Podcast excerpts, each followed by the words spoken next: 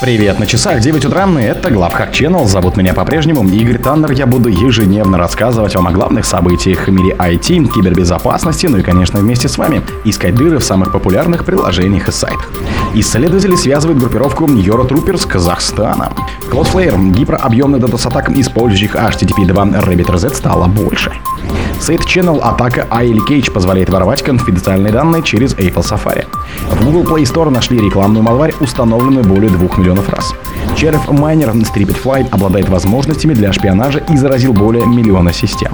Появился эксплойт для критического бага Citrix Bleed. Спонсор подкаста Глаз Бога. Глаз Бога это самый подробный и удобный бот пробива людей, их соцсетей и автомобилей в Телеграме. Исследователи связывают группировку Eurotroopers с Казахстаном. Специалисты TS Code рассказали об операции кибершпионской группировки Eurotrooper и заявили, что она связана с Казахстаном, по сути является первой APT-группировкой в стране. Впервые эта группа была замечена в марте 2023 года. Исследователи полагают, что хакеры активны как минимум с июня 2022 и в настоящее время атакуют в основном различные государственные предприятия в странах СНГ. Атаки Eurotrooper, как правило, основаны на направленном фишинге, который применяется для распространения разнообразной малваря, в основном предназначенной для кражи данных. Хотя также было замечено, что порой хакер направляет своих жертв на подконтрольные им сайты для сбора учетных данных. Отмечается, что недавнее публичное раскрытие информации о компаниях и инструментах группировки группировки привело к тактической реорганизации ее арсенала. От коммерческих вредоносов хакеры перешли к кастомным инструментам. Их импланты на базе Golang являются портированными версиями написанных на Python RAD, которые используют телеграм-каналы для эксфильтрации файлов и связи с управляющим сервером, пишут исследователи.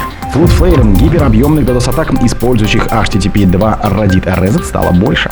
Представители компании Cloudflare заявили, что в третьем квартале 2023 года отразили тысячи гиперобъемных DDoS-атак, которых использовалась недавно обнаруженная уязвимость HTTP 2 Rapid Reset.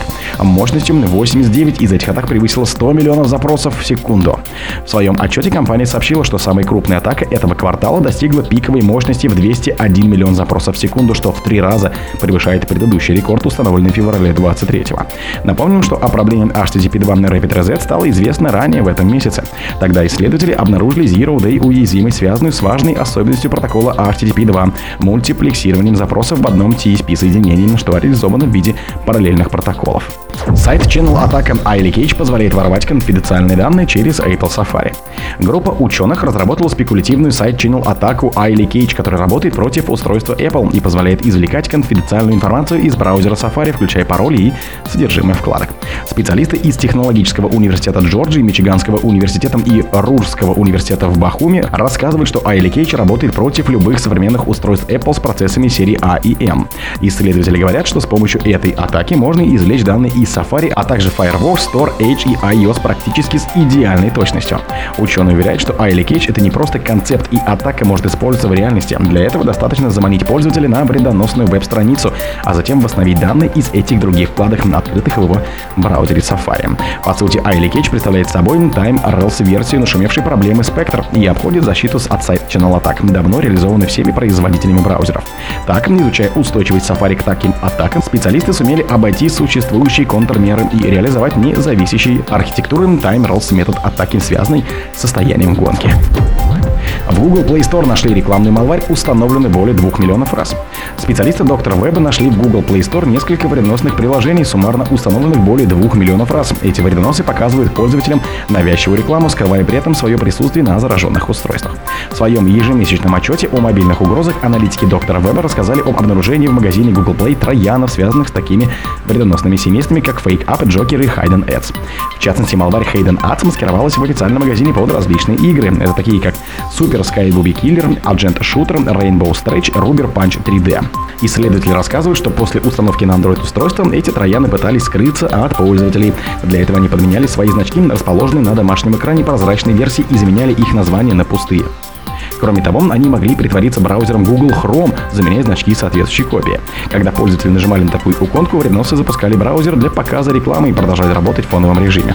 Это позволяло троянам стать менее заметными и снижало вероятность их преждевременного удаления. Кроме того, если работа вредоносных программ прерывалась, пользователи перезапускали их, думая, что запускает браузер. Червь майнер Striped Fly обладает возможностями для шпионажа и заразил более миллиона систем. Исследователи обнаружили ранее неизвестную сложную малварь Striped Flight. С 2017 года ее жертвами стали более миллиона пользователей по всему миру, и она используется до сих пор. Ранее считал, что малварь представляет собой обычный майнер, однако выяснил, что это сложные угрозы с многофункциональным работоспособным фреймворком. Специалисты лаборатории Касперского рассказывают, что в 2022 году были обнаружены два инцидента с использованием Striped Fly. Оба оказались связаны с системным процессором Windy, в котором была замечена последовательность кода, который ранее использовал в аре Equation. Анализ показал, что вредоносный код загружал и выполнял дополнительные файлы с легитимных хостинговых сервисов.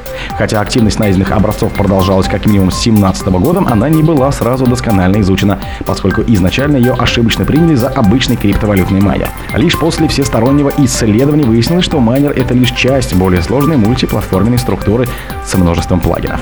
Появился эксплойт для критического бага Citrix Bleed. Опубликован POC эксплойт для уязвимости Citrix Bleed, который позволяет злоумышленникам перехватывать аутентификационные куки сеансов с уязвимых устройств.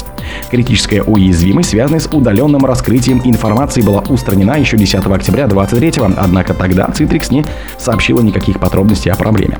Как вскоре предупредили исследователи из компании Mandiant, оказалось, что с августа 2023 года этот баг использовался злоумышленниками в таргетированных атаках, то есть представлял собой уязвимость нулевого дня.